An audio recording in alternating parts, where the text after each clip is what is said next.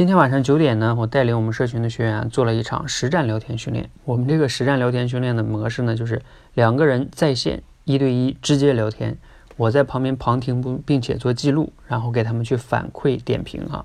如果你感兴趣，可以在我的电台里去听一下回放。那两个学员呢，今天聊到了一个啊，很多家长比较愁的问题，就是教育孩子的问题。那一个家长说呢，他自己的孩子啊，上课有时候上课没那么专注，但是呢。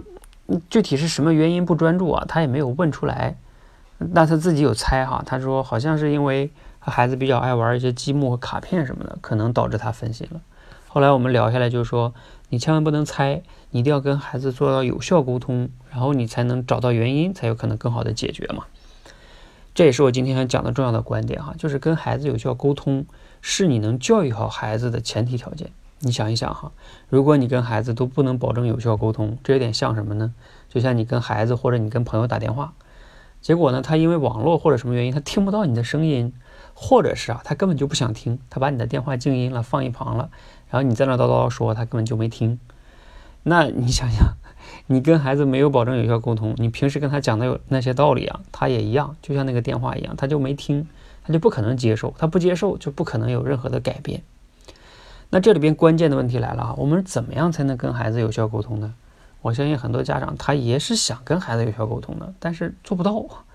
我想说的是，确实不容易哈，因为孩子呢他比较小，也不理性，有时候甚至也比较怕我们，可能他也跟我们沟通确实有难度。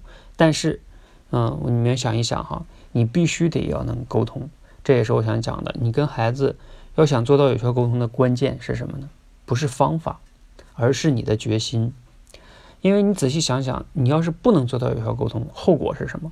你知道它的重要性了，从你的内心中，你一定要告诉自己，我一定要能做到跟孩子有效沟通。那如果你说我不会怎么办？不会啊，那你可以去学习，去请教一些有经验的家长，或者不断的尝试等等等等哈。总之就是，不管效果怎么样，短期内绝对不能放弃，一定要能慢慢慢慢的找到一种方法，跟你家的孩子能有效沟通。这个是你必须要从决心上有的哈，否则的话你是不可能能跟孩子有效沟通的。你不可能今天学个方法，明天就能做到，不可能那么顺利的。那最后呢，我也还是要给你推荐一本书哈，这本书是我认为就是亲子沟通领域里边一个非常经典的书籍。这本书呢叫名字有点长哈，叫《如何说孩子才会听，怎么听孩子才肯说》。啊，你可以去网上搜一下哈，嗯，很经典的一本书，一下就能找到。这本书呢，我觉得它好的地方在于，就是它是一个漫画，里边有很多漫画，而且呢，它有非常清楚的步骤，也没有讲太多的理论。你照着去学，反复的去练，你肯定会有进步的。那最后呢，我希望哈，我们每个家长呢都能做到与孩子有效沟通，这样的话呢，我们跟孩子的冲突就会少很多，我们的幸福呢就会多很多，同时呢，你的教育效果也会好很多。希望呢，今天的分享啊，对你有帮助和启发。谢谢。